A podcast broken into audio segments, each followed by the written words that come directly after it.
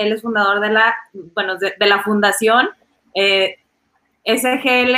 Bueno, dime ahorita bien el nombre porque yo sé que está en Facebook con unas siglas, pero está instituida con otro nombre que está maravilloso. Ahí viene el, el usuario en Facebook. Bueno, además de que tienes una experiencia en marketing también bastante genial. Bienvenido, Mar, muchísimas gracias por darte el tiempo de estar aquí. Yo sé que estás ocupado, pero para que nos cuentes este tema tan importante, saber es poder. Bienvenido, muchísimas gracias. Gracias a ti por invitarme. Este, sí, efectivamente, ahí traemos la fundación con un nombre medio raro, que no, no es común más bien. Este, la fundación se llama, no está constituida como Fundación Dani Danena Lu. Y Dani Danena Lu es ¿por qué? Porque Dani es mi hijo. Eh, Danena Lu quiere decir en zapoteco, dame tu mano. Entonces, en español, de hecho, le íbamos a constituir como Dani, dame tu mano. Porque eh, para Dani es un chavo que tiene síndrome de Lenos Gastó, que ahorita les platico qué es eh, que él, bueno, él tiene una discapacidad importante y entonces necesita mucho apoyo, ¿no? Entonces, normalmente con Dani siempre le decimos, Dani, dame tu mano, Dani, dame tu mano, Dani, dame tu mano para todo, ¿no?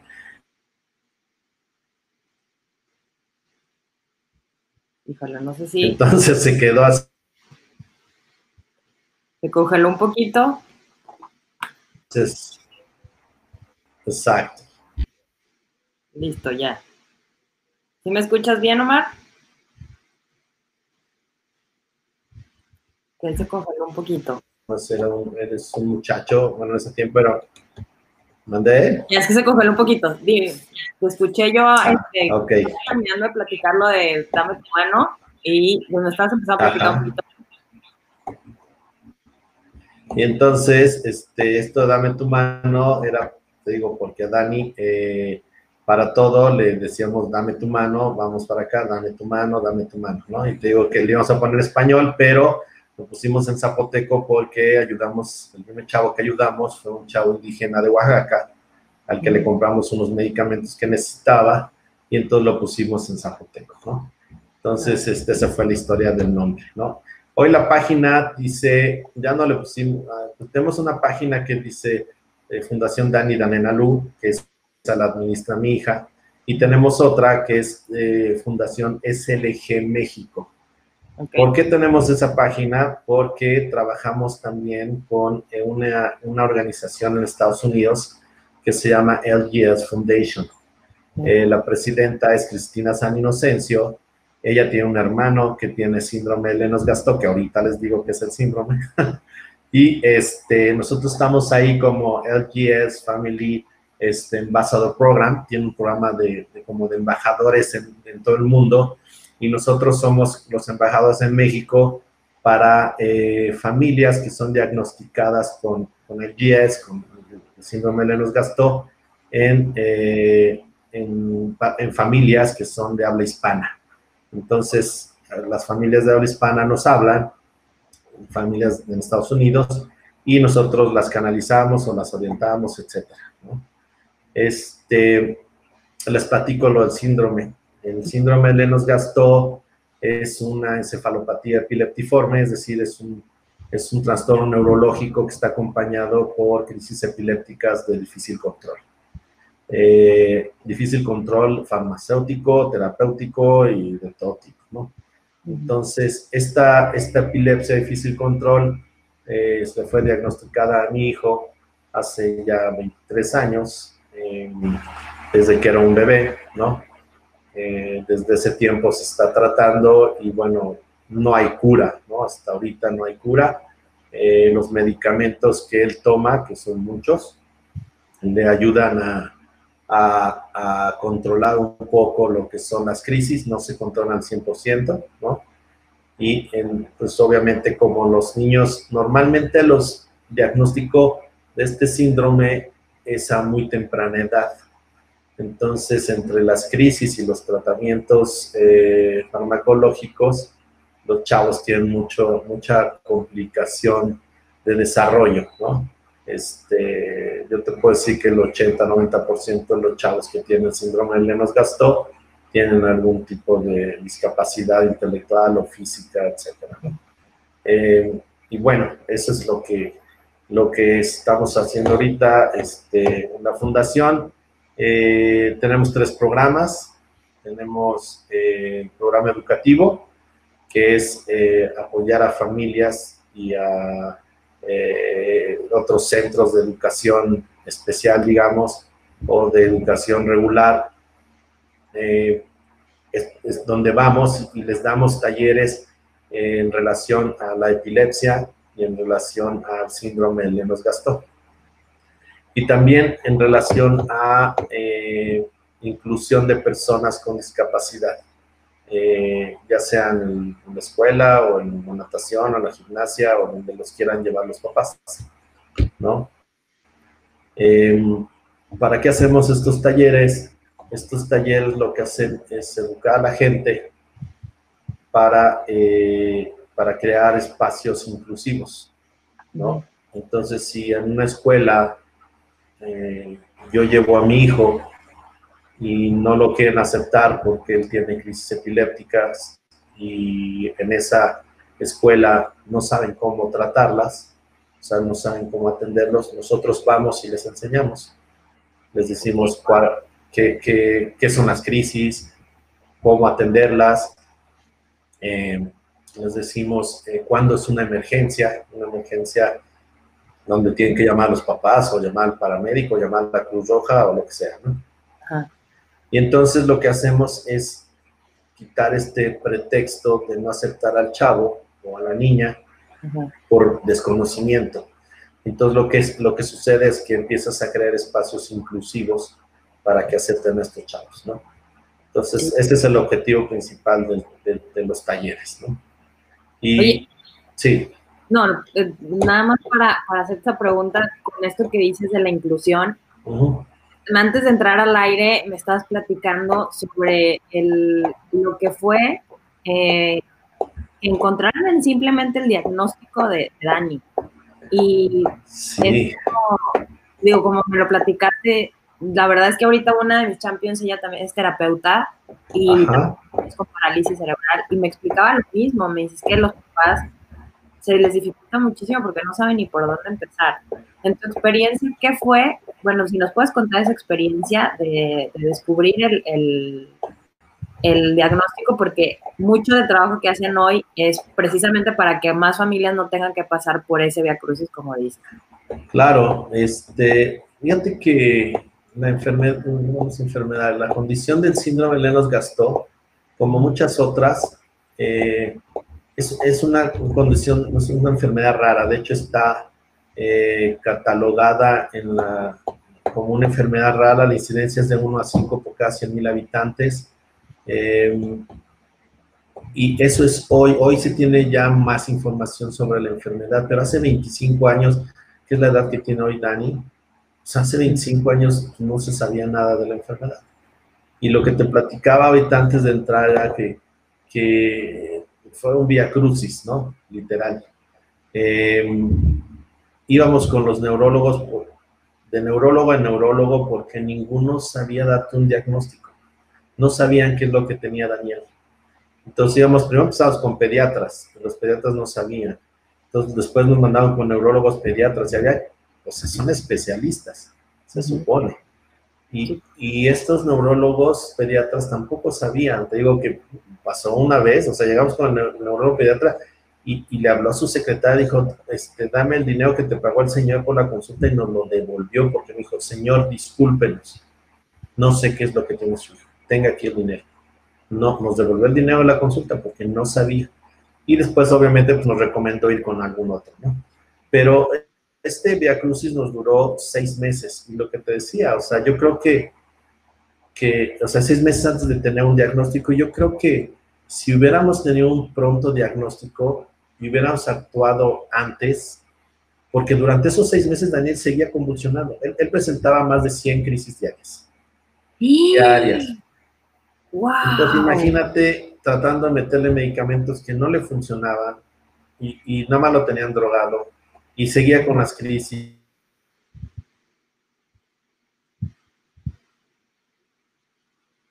entonces todo es un oro. Entonces, yo creo que es muy, muy importante esta parte de, educar a la gente que existen este tipo de cosas, ¿no? Lo que siempre decimos a los papás cuando nos, cuando nos contactan, que son recién diagnosticados, es muévete, o sea, dentro de tus posibilidades, tienes que ser muy inteligente para utilizar tus recursos, porque los recursos, tanto económicos como emocionales, como de, de todo tipo, de tiempo, tienes que saberlos administrar y ser muy asertivo con cómo los vas a aplicar, ¿no? Porque, porque debes tener la conciencia de que esta, esta, esta condición, primero, no tiene, no tiene cura. O sea, tu hijo no se va a aliviar, o sea, de entrada, ¿no? Porque lo primero que piensas tú y lo primero que quieres tú, y lo, hemos vivido con, con, otras familias, es que eh, inmediatamente vacías, es más, vendes hasta tu alma para que tu hijo se, se, se, se componga, ¿no? Para que deje de convulsionar, para que esté normal, ¿no? Porque ya, o sea, ya, ya se te vino el mundo encima porque tiene una enfermedad que nadie conoce y demás, ¿no? Entonces, cuando los papás se acercan con nosotros, le decimos, a ver, párale, ¿no? O sea, no se va a aliviar, o entiende que no o sea, ahorita la posibilidad de que él no tenga una cura es altísima, ¿no? Sí hay casos donde sí, sí han mejorado mucho, ¿no? Pero tus recursos tienes que saberlos administrar y ir con la gente que, que sí sabe, porque hay mucha gente, ahorita que salió lo del aceite CBD, pues andan vendiéndolo por todos lados como una medicina milagrosa, digamos, ¿no? Y no es cierto, es como cualquier otro medicamento que sale. O sea, para mí, eh, a Grace, la niña de Monterrey, que le dieron el cannabis, el aceite de CBD, le funcionó, dejó de convulsionar y qué bueno. Pero como a ella, muchos niños se los han dado y a ninguno le ha funcionado, ¿no? Y es como, si a mí me das este, un jarabe para la tos y a lo mejor a mí se me quita, pero tú te lo tomas y a ti sí te, se, te, se te quita, a ti te funcionó y a mí no me funcionó. Y, y así pasa con todo, ¿no? Entonces, este, es, muy importante esta, esta, esta parte que también damos en, la fundación sobre el acompañamiento, porque los papás, como bien dices, no saben. A lo mejor sí tienen el recurso, y si es gente lana, que la mayoría este, es gente de bajos recursos, desafortunadamente, este, pero el que la tiene, te digo, o sea, hay un cuate en Tamaulipas que tiene a su hijo y cuando me habló, me dijo, voy a vender mi casa. Y le digo, no, espérame, o sea, como para qué, ¿no? O sea, lo voy a vender porque lo voy a llevar a Europa, porque hay un tratamiento de no sé qué. Y le digo, bueno, ya, o sea, ¿y a ti quién te garantiza? O, o sea, cada caso es, para el síndrome de León Gastón es muy, muy particular. Híjole, qué fuerte.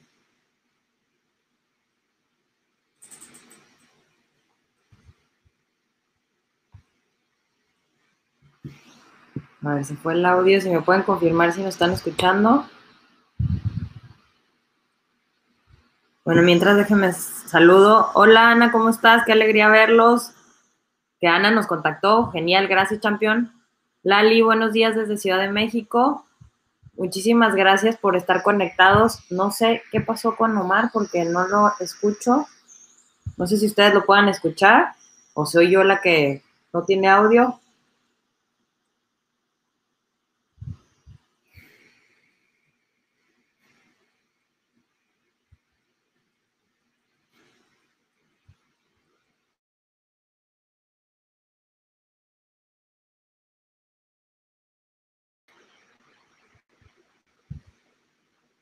A ver, vamos a... Aquí un poquito se me hace que perdimos la conexión con Omar. Champions, ¿están por ahí? ¿Cómo están? A ti sí, por eso se fue. Ok, gracias, Champion. Aquí estoy leyendo tu, tu comentario. Tuvimos problemas antes de conectarnos, así que a lo mejor es por eso. Ok, vamos a esperar a ver si se puede conectar en un ratito semana le envío un mensaje porque tuvimos un problema justo antes de iniciar la transmisión. Pero bueno, la verdad es que este tema a mí me parece increíble con, con, la parte de saber es poder, como les comentaba, antes de entrar al aire estuvimos platicando un poquito acerca de eso y bueno, su experiencia con, su hijo Dani, que es increíble, y cómo es de, de saber es poder, ¿no? Generalmente tenemos este poder como poder más que el otro, pero es poder hacer cosas, realmente poder darle una solución a, en, este caso, a, los hijos, porque es súper importante el realmente tener esa conexión. Por aquí parece ser que no, todavía no llega. Déjenme ver a ver si está aquí.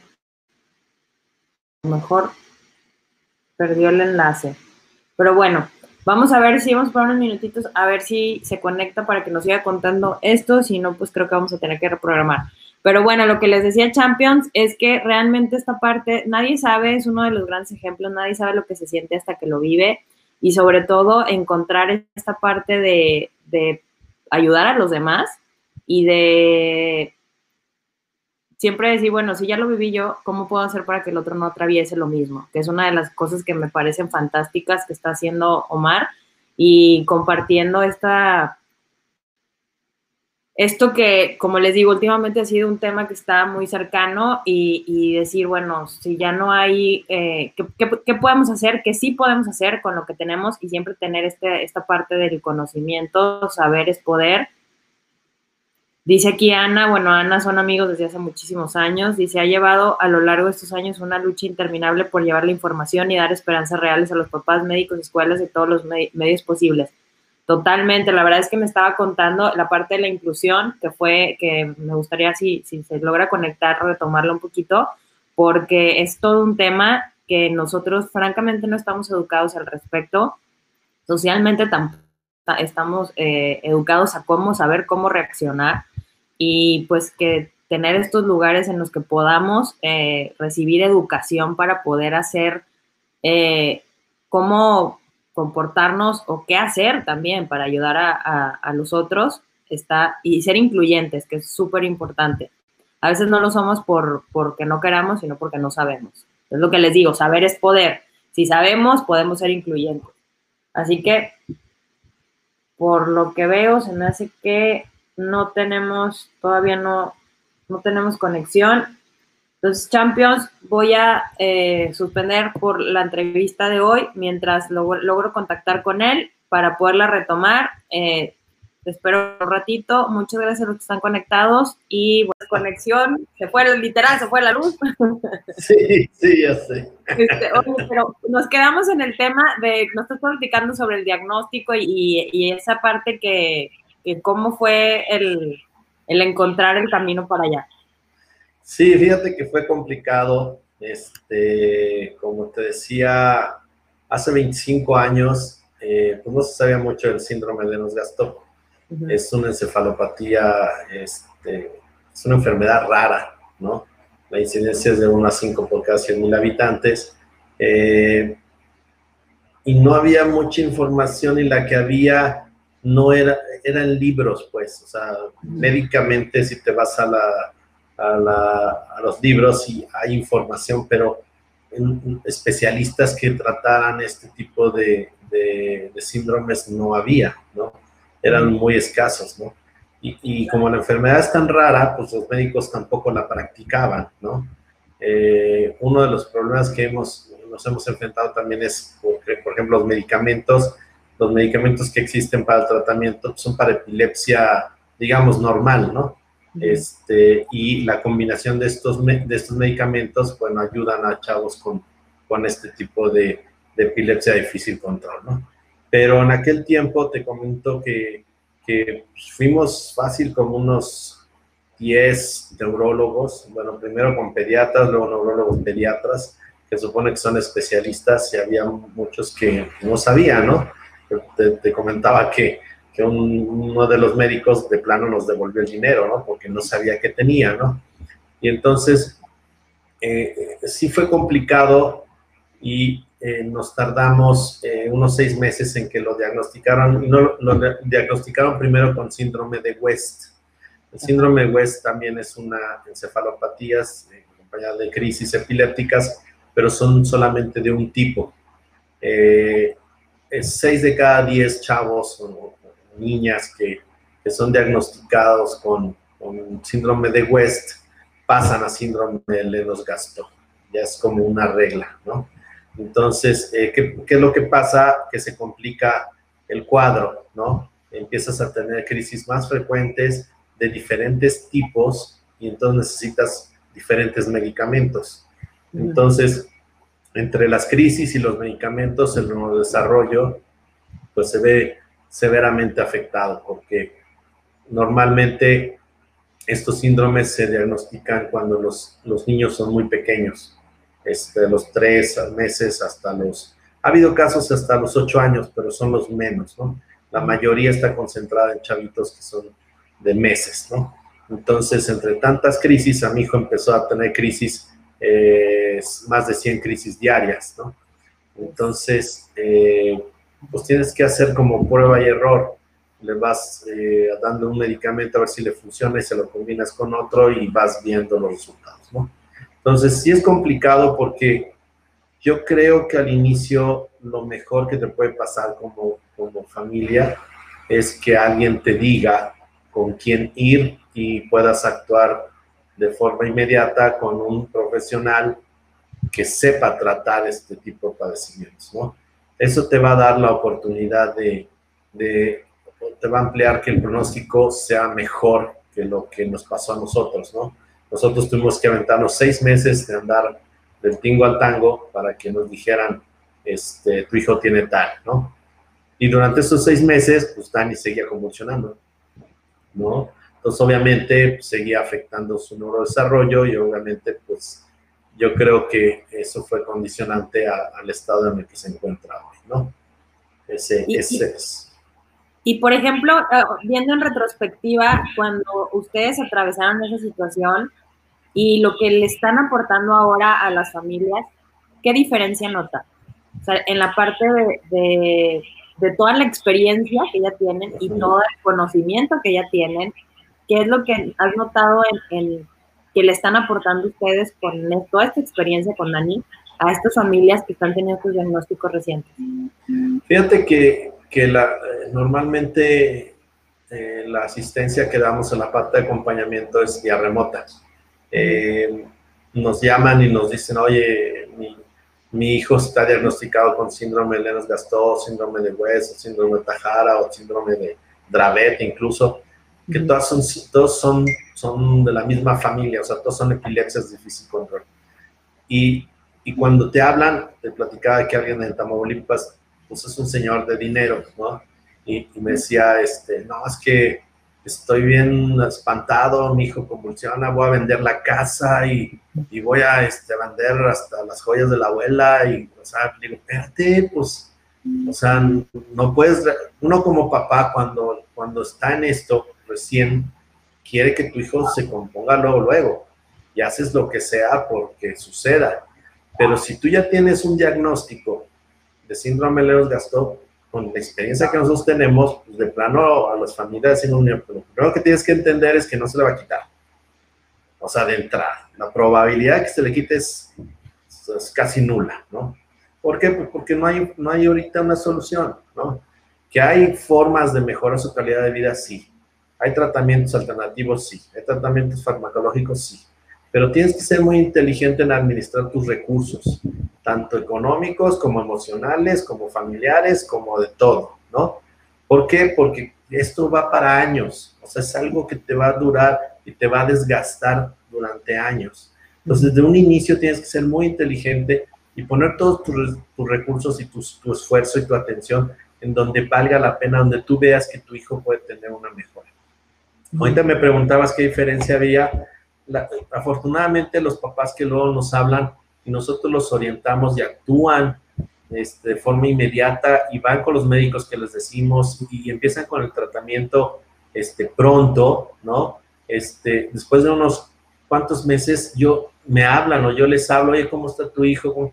No, pues ya está mejor, este, ya se le controló esto, ya está, este, ya está comiendo, ya no sé qué, o sea, siempre, afortunadamente, el reporte que tengo yo después de algunas semanas o meses, es ha mejorado. Entonces está padre porque, porque eso es lo que a nosotros nos hubiera gustado que alguien hubiera hecho por, por, nosotros en ese momento, ¿no? No andar este, de médico en médico viendo a ver quién nos ayudaba, ¿no? No había organizaciones de este tipo. De hecho, en México solamente estamos nosotros como síndrome de Lennox Gastó. Hay otros que hay organizaciones que ven síndrome de West, hay otros que son este, este, síndromes de, de Otajara, este, pero hay organizaciones de, de, la sociedad civil que se han organizado ya para atender a las familias que, que están diagnosticadas con este tipo de síndromes, ¿no? Y nosotros aquí en México, te platicaba también que, que, a través de una organización en Estados Unidos que se llama GS Foundation, eh, ellos nos, nos, metieron un programa que se llama Family Ambassador, eh, el GS Family Ambassador Program, y eh, asignan en cada país del mundo a una familia como punto de contacto para que las, las familias de ese país que sean diagnosticadas con el síndrome de Lennox-Gastaut se acerquen con nosotros. Este, nosotros apoyamos aquí, obviamente, México, Latinoamérica. Este, se acercan con nosotros y, nos, bueno, como, dices tú, con toda la experiencia que tenemos, este, pues vamos eh, eh, orientándolos con, con, con, médicos que sabemos, con tratamientos que sabemos, con especialistas que sabemos, etcétera. Okay, déjame, aquí me apareció nada más como que salimos al aire. Esta transmisión ha, estado tremendita. Digo, el tema es súper emocionante. Por, esto que dices de, bueno, la, la, angustia que genera el no saber qué está pasando y, y, la facilidad que es como ahorita ya, por supuesto, tener estos puntos de contacto. Y bueno, ya puedes, te puedes comunicar con cualquier persona y ahora con esta... Claro. Y, y realmente, a lo mejor para alguien que está con esta incertidumbre, pues acortarles los procesos, que mientras este, estábamos esperando a que te conectaras, era lo que, lo que más, eh, para mí es lo más importante. Si yo ya lo viví, no tiene caso que alguien no lo vuelva a vivir. Exacto. Vamos a buscar la forma de que esta, esta información llegue a más personas para que no se, no se vuelva a, a, repetir así, porque como decías, ¿no? Pues fue muchísima frustración para ustedes, angustia, que perfectamente alguien se pudo haber evitado de saber de sí. si hubiera pasado por ahí, pero bueno, por algo suceden las cosas. Y en la parte que, que nos platicaba sobre la inclusión, ¿cuál es el mayor desafío? Porque han pasado 25 años eh, sí. el proceso, pero ¿cuál ha sido su mayor desafío? Porque nadie sabe lo que se siente hasta que lo vive. Y esta parte de, de su duelo como papás, de no entender, de, de, atravesar todo esto, de ver que tu hijo está sintiéndose, o sea, no puedes hacer nada más por él, porque realmente está teniendo crisis, no sabes qué está pasando, y el entorno, que muchas veces no coopera, por porque no sabe o porque no, por, muchas veces por ignorancia, la verdad. Claro. Pero, ¿Qué pasa? O sea, ¿cuál ha sido su experiencia y cómo ha ido evolucionando? Porque sé que no es la misma que al principio. Entonces, Sí, ¿cómo, no. cómo ha ido evolucionando y, y qué le puedes decir a, a, una mamá, a un papá que está en esta misma situación, comenzando este proceso?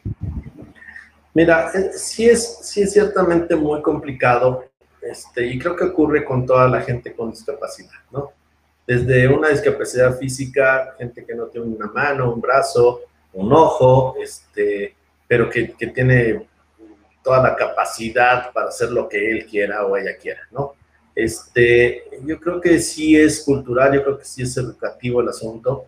Este, de 25 años para acá, yo creo que como que nos ha caído un poquito más el 20 de, de, de esta cuestión de ser incluyentes, ¿no? No solamente, este, bueno, más bien principalmente en la parte educativa, en los centros educativos, yo creo que eh, varias organizaciones ya se han dedicado a, fomentar, ¿no? El que, se vuelvan estas instituciones más incluyentes con, cualquier persona, o sea, con cualquier persona, porque, eh, digo, finalmente, si yo te pregunto a ti que si sabes alemán, y me vas a decir, no, no sé alemán, entonces estás discapacitada en alemán.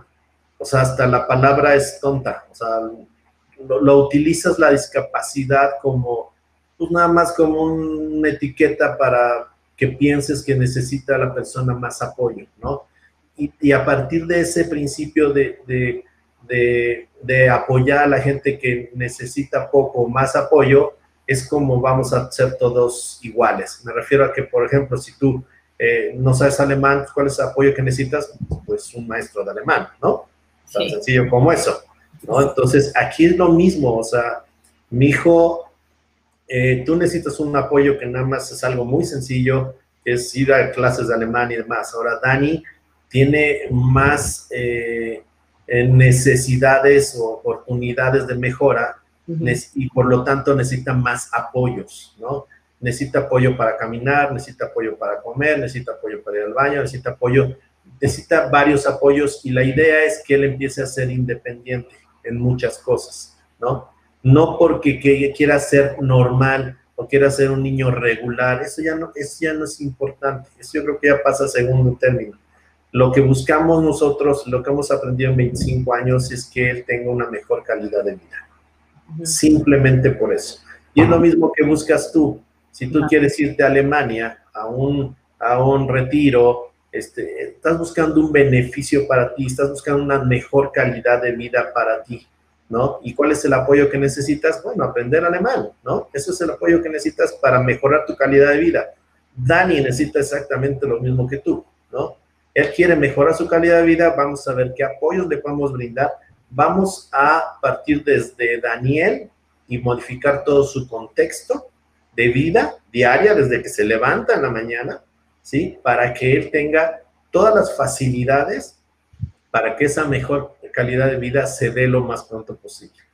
Entonces, si partimos de esa premisa, este, yo creo que, te digo, a mí hasta me cuesta trabajo decir discapacidad, porque realmente Dani tiene las mismas capacidades que cualquier otra persona, solo que necesita más apoyos para poder estar mejor, ¿no? Finalmente, ¿no? Entonces, lo que hacemos nosotros en la fundación es, precisamente esta parte educativa, porque es cuestión de educación, ¿no?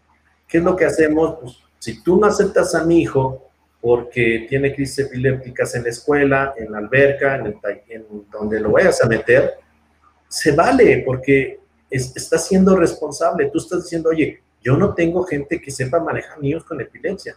Oye, qué, qué bueno que me lo dices, ¿no? Pero ¿qué crees? Yo te puedo ayudar, yo te puedo capacitar, yo te puedo... Hagamos que este, este contexto donde Dani necesita entrar o cualquier otro chavo necesita entrar para mejorar su calidad de vida, vamos a modificarlo para que sí pueda entrar y pueda mejorar esa calidad de vida que anda buscando. ¿Cómo lo hacemos? A través de la educación. Yo te digo cómo eh, eh, tratar a personas con epilepsia, cuándo es una emergencia, cuántos tipos de, crisis existen, cómo tratarlas. Este, firmamos una carta responsiva con los papás para que a ti te deslinden. ¿Por qué? Porque no tienes a lo mejor estructuralmente eh, dentro de tu local o dentro de tu negocio las condiciones para que Dani pudiera estar 100% y tú te responsabilices, ¿no? El papá también tiene su parte, la familia tiene su parte. Entonces, pone la, la, la empresa o la escuela o lo que tú quieras, pone de su parte, abriendo el espacio, y nosotros como papás ponemos de nuestra parte haciéndonos responsables de cualquier cosa que pase ahí. ¿Por qué? Porque estamos conscientes que es posible que, que Dani o cualquier otro chavo pueda tener un accidente eh, dentro de esa institución, ¿no? Entonces, eh, asumimos los dos la responsabilidad, pero juntos abrimos ese espacio inclusivo para nuestros hijos. Entonces, ya tienes el espacio, entonces ya lo puedes, ya, ya, ya puede el niño ir cada, cada dos días a natación, o puede ir a terapia, o puede ir a convivir con los otros chavos que son regulares, que también lo pueden motivar a correr, a, lo que sea, ¿no? A, reforzar y a ir mejorando cada día. Entonces, esa es la labor que tenemos que hacer educativa para ir creando estos espacios este, inclusivos, ¿no? Sí, claro, porque como lo dices, realmente es mucha hay mucha ignorancia al respecto, o sea, yo me incluyo, es como, yo no sé, eh, esto, o sea, del síndrome de Lennox hasta ahora investigué para, para poder entender un poco el contexto, pero realmente no sabemos hasta que, lo, hasta que es, cercano o lo vivimos, que eso, eso es algo que es, que hay como que poner en, en, la mesa, ¿no? Sobre la mesa, pero claro. maravilla que, que algo que me gusta mucho de lo que compartes es, no están en esta lucha, de por qué no sabes y por qué no lo haces, y no es, no, hagamos equipo, que, que eso es algo que hace toda la diferencia. Es, no te no sepas, simplemente si vamos a apoyarnos, ¿qué te parece? O sea, ganas tú y gano yo y, y como dices, tomamos la responsabilidad los dos, porque a final de cuentas volvernos incluyentes a los problemas que nos benefician a nosotros mismos, porque abrimos panoramas, aprendemos cosas diferentes, diferentes formas de ver la vida, diferentes formas de, de enfrentar la vida también, este, y es entre más, saber es poder, entre más sepamos acerca de algo, más cosas podemos hacer, o sea, como decías, abrir, saber alemán me va a dar la posibilidad y voy a poder hacer las cosas, o sea, es simplemente pues, desde cómo lo formulamos y, y la verdad es que estaba maravilloso esta parte que, que nos compartes y yo creo que, que, me, que, es lo que más me encanta, bueno, no creo es lo que más me encanta, dejar la lucha, porque estamos mucho en confrontación de por qué no y por qué sí y por qué esto, y también entender que la otra parte lo ignora, o sea, no es, ni siquiera es personal, no sabemos. Claro. ¿Y, y qué es esto? Dime, dime. Y fíjate que sí, ahorita que mencionaste esto de personal, yo creo que, por ejemplo, al principio cuando, cuando la familia se diagnostica, porque es a todos, o sea, le pega a todos, este, traes ese sentimiento de que, es personal, ¿no? Este, yo recuerdo este, cuando nos lo dijeron y, yo tenía, por ejemplo, la ilusión de que yo jugué fútbol americano muchos años, ¿no? Y yo decía, ay, voy a tener a mi hijo y cuando crezca lo voy a meter al fútbol americano y va a ser bien bien bueno como yo y no, ya sabes, lo voy a entrenar y yo voy a ir a los partidos y lo que tú quieras, ¿no? Y pues de repente es una pérdida, ¿no? O sea, tenemos, este, tenemos que hacer también trabajo de tanatólogos ahí, este, con, este, recomendando a las familias que vayan y se asistan porque, porque sí es una pérdida bien fuerte, ¿no? tú tienes muchas ilusiones, como todos los papás cuando tienes un hijo, decir, ay, va a ser licenciado, va a ser arquitecto y va, o sea, y, llegas al punto en que ojalá mi hijo pueda ir al baño solito, ¿no? Ojalá mi hijo, este, pues pueda comer solo, ¿no? Ojalá mi hijo, pues, deje de convulsionar, ¿no? Y ojalá mi hijo pueda articular más de 10 palabras, ¿no? Entonces, este, realmente, pues es una pérdida enorme, ¿no? y, lo empiezas a tomar personal, como dijiste ahorita, ¿no? O sea, te empiezas a enojar con todo el mundo, este, despotricas con la señora que se estaciona en el lugar de discapacitados, este, y que estorba la rampa, y, no le dan prioridad a tu hijo que viene en silla de ruedas, y, entonces ya te haces consciente, ¿no? De la necesidad de esos espacios, ¿no? Y te haces consciente de que ya no solo tu hijo es diferente, ¿no? Sino tu familia ya es diferente ya no pueden venir amiguitos a la casa, a lo mejor de, su hermana, ¿no? También tiene una hermana, y venían este, chavos de la escuela de su hermana y veían a Dani ahí, entonces sacaban de onda así de, ¿qué le pasa a tu hermano, no? ¿Por qué está así? Y de repente le daban crisis estando ellos ahí, no sabían, se espantaban y tal. Y entonces es un proceso eh, educativo a partir del núcleo familiar, porque incluso hasta, hasta los mismos primos, tíos, este, la familia, pues que de repente pues, no se involucra porque no quieren involucrarse o porque no saben o no quieren saber, ¿no? Y desde ese punto de vista empiezas a sentirte solo, ¿no? Y ahorita decías la colaboración entre la empresa, ya sea una escuela particular o de educación especial o una alberca o eso, que ponen de su parte y tú pones de tu parte y empiezas a colaborar para crear estos espacios inclusivos. Pero no solamente dentro de la sociedad, sino también dentro de tu casa, ¿no? Cuando hacíamos cumpleaños para Dani, pues nadie venía, o sea, literalmente nadie venía. ¿Por qué? Pues porque no tiene, o sea, invitábamos mejor a los amiguitos que tenían también discapacidad de su escuela y ahí venían y cada quien en su rollo. Y entonces es, empiezas a, reeducarte tú primero y después tratas de permear esa educación o esta, esta nueva forma de vivir pues, a otras familias, ¿no? Y es lo que hemos estado aprendiendo durante estos 25 años, ¿no? Llegan los papás desesperados, enojados, frustrados, y les recomendamos, ve a hablar con la tanatóloga, te sirve cañón, ¿no? Este, o vente y nos echamos una cheve y, o un café, este, y platicamos, ¿no? Y ese tipo de cosas te ayudan mucho, porque si es una pérdida enorme, si es frustrante, si lo tomas personal, te enojas con Dios y con Alá y con Buda y con quien tú quieras, con todo el mundo, ¿no? Y, es todo un proceso, y es un proceso que debe ser atendido, ¿no? Porque también hay mucho abandono. También hay, hay familias que se rompen, ¿no? Literalmente, o el papá dice, ya nos vemos, yo no puedo con esto, o la mamá, ¿no? Y, este, y hay familias que se mantienen, ¿no? O sea, ¿por qué? Porque sí está, está difícil, o sea, no es, no es fácil el camino y eso es parte de lo que tenemos que hacer nosotros como organización con los papás que son recién diagnosticados. Darles un poquito el panorama que les espera y que estén preparados para, ¿no? Este, pues para lo que viene, ¿no? Sí, no, claro, me queda, es que te digo, ya ahorita a lo mejor hablar de este tema hoy es muy diferente porque hay mucho más medios de comunicación, hay mucha más información, hay muchísimo más difusión y podemos aprender a lo mejor incluso un poquito más rápido. Dice aquí Pau, ¿cómo estás? Qué gusto eh, verte por aquí. Dice, hola Ale y Omar, gran tema, necesitamos mucha educación y empatía hacia, las diferencias. Completamente de acuerdo, realmente le tenemos miedo a lo que no conocemos.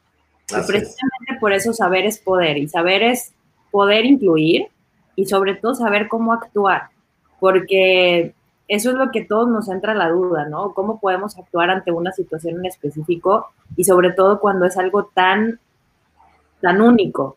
Porque ahorita que decías, híjole, 100 crisis al día, qué impresionante, o sea, qué, qué emocionalmente desgastarte, qué angustia, qué angustia, o sea, qué es, que, no, pues no, no, ni palabras, o sea, qué difícil atravesar esa situación y tener toda esta, e, esta necesidad de buscar una, una, una respuesta y cómo hoy, a lo mejor tú ya desde otro, desde otro lugar muy diferente, decir, bueno, esto va a pasar y decirle a, a, a, quienes están viviendo esto de forma nueva, esto va a pasar, se va a sentir así, es como dices, no, vamos a platicar, estas son las personas que te pueden ayudar y acortar el tiempo de, de de duelo, de dolor, de, acción también.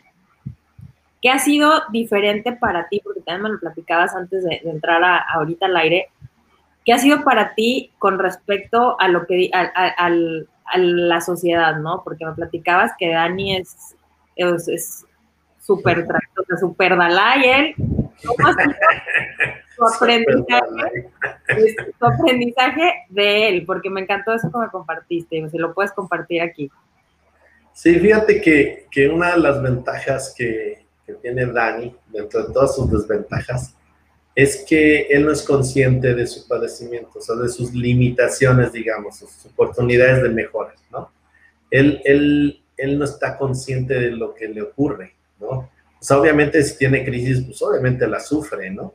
Este, es lógico, ¿no? Pero socialmente a él le gusta mucho estar con niños, por ejemplo. Él tiene hoy 25 años, ya es un adulto, pero, pero en su cabecita es un niño de entre un año y medio y dos años, dos, más o menos tres años aproximadamente, tiene algunas, unas, algunas cosas, ¿no? Este, él vamos al parque, le encanta ver a los niños, quiere agarrarlos. Obviamente los niños sacan de onda, dicen, este niñote, ¿qué onda, no? Este, camina con mucha dificultad. Entonces, es muy notorio Dani porque es un chavo alto este, mide unos 70, entonces está bastante alto, y este, pero se comporta como bebé. Y entonces los chavitos sacan de onda y pues de repente los niños, pues por lo mismo que no saben, o los papás o lo que sea, lo ven feo o se espantan. ¿Y tú crees que a Dani le importa? Dani le vale un cacahuate. O sea, él es feliz, feliz con lo que tiene, feliz con lo que está este, en ese momento jugando. Este, o sea, es, es, y es algo que, te comentaba que nos ha enseñado él a nosotros, ¿no? Al principio te preocupas mucho porque convulsiona todo el tiempo, vas al cine y de repente empieza a gritar o de repente eh, eh, no controla esfínteres, este, o, jala a algún niño y, porque pues, es muy tosco y, él cree que es chiquito y ya le casi le arranca el brazo al chavito y, y, y los papás se sacan mucho de onda y todo el mundo saca de onda, ¿no? pero él, él le vale literalmente un cacahuate y eso es lo que aprendimos nosotros. A mí también me vale un cacahuate. Yo llevo, si yo, si yo no lo llevo a la playa, Dani, él nunca va a la playa. Si yo no lo llevo al cine, él nunca iría tampoco. Entonces, a través de, nosotros es como él va, va a vivir experiencias. Porque muchas veces nosotros discapacitamos a nuestros hijos. No, no lo voy a llevar porque pobrecito. No, no lo voy a llevar porque ya ves que grita. No, pues no lo voy a llevar porque ya ves que luego se hace. No lo a la fregada. a mí me vale un cacahuate y que se friegue todo el mundo y yo voy a llevar a mi hijo a donde tenga que llevarlo y que disfrute lo que tenga que disfrutar, me vale igual que a él, ¿no? Y eso es lo que, es lo que aprendes como papá. O sea, la verdad es lo que aprendes. Yo les ya que, que todo se te resbala, ¿no? que te miran feo, que el niño ya le sacó la lengua, que lo que tú quieras y mandes, ¿no? Todo se te resbala, porque tú estás enfocado en que tu hijo tenga una mejor calidad de vida. Ya sabes que no se va a aliviar, ya sabes que así va a estar, toda la vida va a estar así. Ya sabes que su expectativa de vida es, es menor a la normal, ¿no? Entonces lo que tienes que hacer es buscarle mejorar su calidad de vida, que tenga las mejores experiencias que tú le puedas dar, porque también siempre queremos todo para ellos, ¿no? Dentro de tus capacidades, a él a lo mejor le gusta estar sentado en el pasto, ¿no?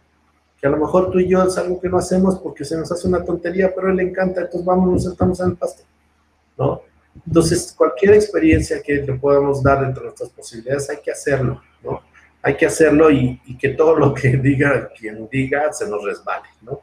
¿No? Porque ya tenemos suficiente con con el padecimiento que todavía estar pensando a ver qué dicen los demás, ¿no? La verdad es que eso lo aprendes durante todo este tiempo y, se lo agradezco a mi hijo porque esa es una gran enseñanza y no nada más lo aplico para él, lo aplico para todos, ¿no? Este, tú podrás hacer y deshacer y siempre va a haber quien te critique y quien te diga y no vas a poder y, te, te vas a equivocar y, y, la verdad es que me vale. O sea, yo le entro al negocio de las galletas, yo le entro al negocio de los zapatos, yo le entro a esto, al otro, y a lo mejor te van a decir, vas a fracasar o no vas a hacer nada.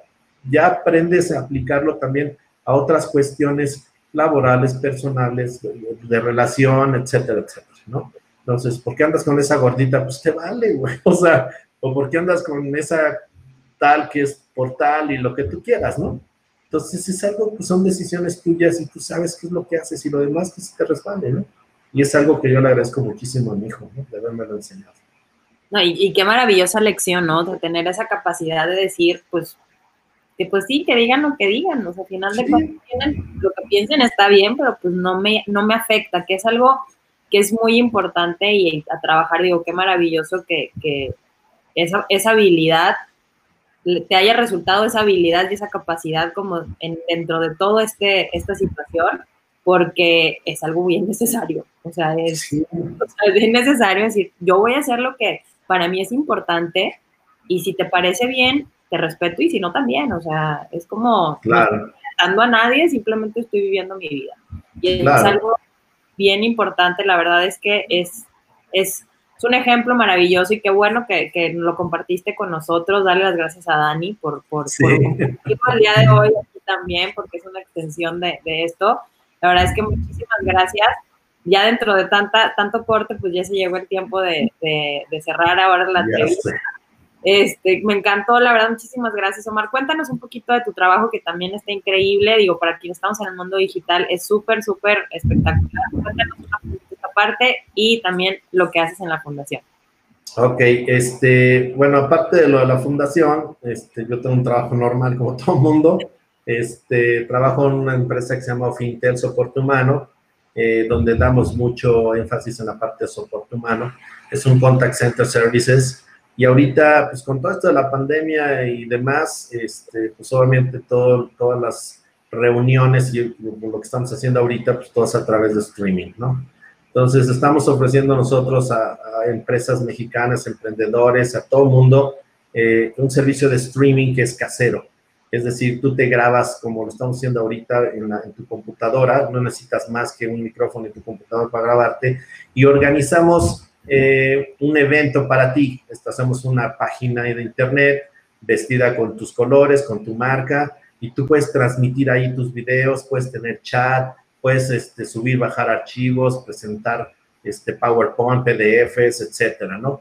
Entonces, este, puedes hacer un evento muy profesional que no tiene nada que ver con las plataformas gratuitas, porque aquí la ventaja que tienes es que este, es muy seguro, ¿no? Porque es un, un espacio dedicado para tu evento este, y tienes un soporte antes y durante tu evento, un soporte técnico, ¿no? O sea, esto que nos pasó ahorita, pues lo tuve que resolver yo, ¿no? y como Dios me dio a entender, ¿no?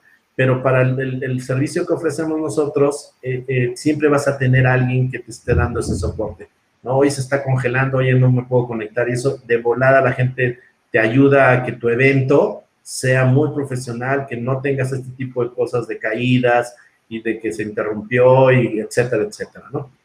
Entonces, ese es el servicio que estamos ofreciendo, también marketing de ventas, si alguien le urge vender, pues, tiene una base de datos, nosotros podemos marcar por teléfono, mandar información por email, buscar que la gente se interese por tus productos y servicios y buscamos al contacto de decisión para que eh, obtener citas, citas de negocios.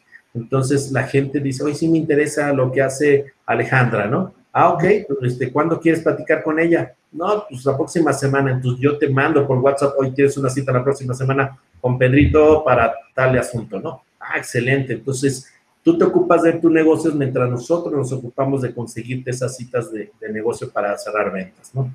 Entonces, un poquito lo que estamos haciendo ahorita en el Contact Center y, y junto con, lo, con esto, también buscamos dentro de la fundación eh, hay muchas mamás que, son cuidadoras primarias que dependen 100% del cuidado de a, sus hijos, ¿no? No pueden salir a trabajar. Está muy complicado y entonces el papá tiene que salir, solo tiene un ingreso, etcétera. Entonces, eh, eh, contratamos a, no contratamos, sino hicimos un programa donde las mamás pueden hacer marketing desde su casa. O sea, les damos una base de datos y le decimos, oye, ¿cuántas horas puedes entrarle? No, pues tres horas nada más porque tengo que llevar a mi hijo a terapia, luego a la natación y luego no sé qué, ¿no?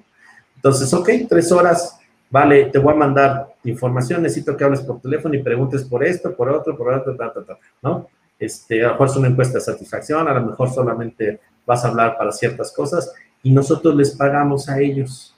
Entonces, no hay ningún contrato, es, solamente de buena fe Hoy traemos a, Karina Rocha, que es una mamá que tiene un niño que tiene eh, igual discapacidad este, importante, eh, lo tiene que cuidar todo el tiempo. Ella trabaja con nosotros y ya tiene, pues ya casi va a cumplir el año trabajando con nosotros y nos ha resultado muy bien, ¿no? La verdad. Y entonces trato de combinar también el negocio con poder ayudar a, familias con, con, que sean cuidadores primarios que dependan 100% sus hijos, sus hijos de ellos, ¿no? y que no puedan salir a trabajar y entonces tratamos de, de, ayudarnos mutuamente, que es lo que platicamos ahorita, ¿no? Mientras podamos colaborar, ¿no? Eh, yo creo que vamos a tener una, una, sociedad más incluyente, ¿no? Sí, claro. Y, y para poder apoyar, entrar en contacto contigo, ¿dónde más los podemos encontrar? Este, les paso mi celular, 55 1004 3746 es mi celular, 55 1004 3746, me pueden mandar WhatsApp, ya sea para lo de la fundación, este, cualquier asunto, y para lo del contact center, lo de streaming, lo de marketing, este, para saludar, para lo que sea. Aquí andamos. Pues muchísimas gracias, Omar, de verdad, me encantó la entrevista, gracias por compartirla, espero que te, des otra vuelta por aquí. Este, de verdad, muchísimas gracias. Para quienes conozcan a eh, alguna familia con esta situación, por favor compartan este video, eh, en la fundación para que seamos puentes, para que menos personas atraviesen o tengan estos viacrucis tan largos y que puedan encontrar una solución lo más pronto posible. Gracias, Sale, por invitarme y cuando quieras, aquí andamos. qué genial. Muchísimas gracias, Champions. Tengan un fin de semana increíble. Gracias por esperar la transmisión. Ana, Lali, Pau, gracias por conectarse. Los que nos estuvieron viendo, que no dejaron comentario, también gracias. Quienes lo ven en repetición, por favor, de verdad, compártanlo y vayan a seguir también la fundación. Y pues, si pueden compartirla y hacer llegar, si pueden entrar en contacto, tienen un, programa maravilloso también de marketing, y si lo pueden utilizar, pues qué maravilla, qué, qué maravilla, aún más, porque sabemos que estamos llegando a haciendo cosas importantes. Así que muchísimas gracias por todo, Champions. Nos vemos el lunes con otra entrevista. Les mandamos un abrazo enorme.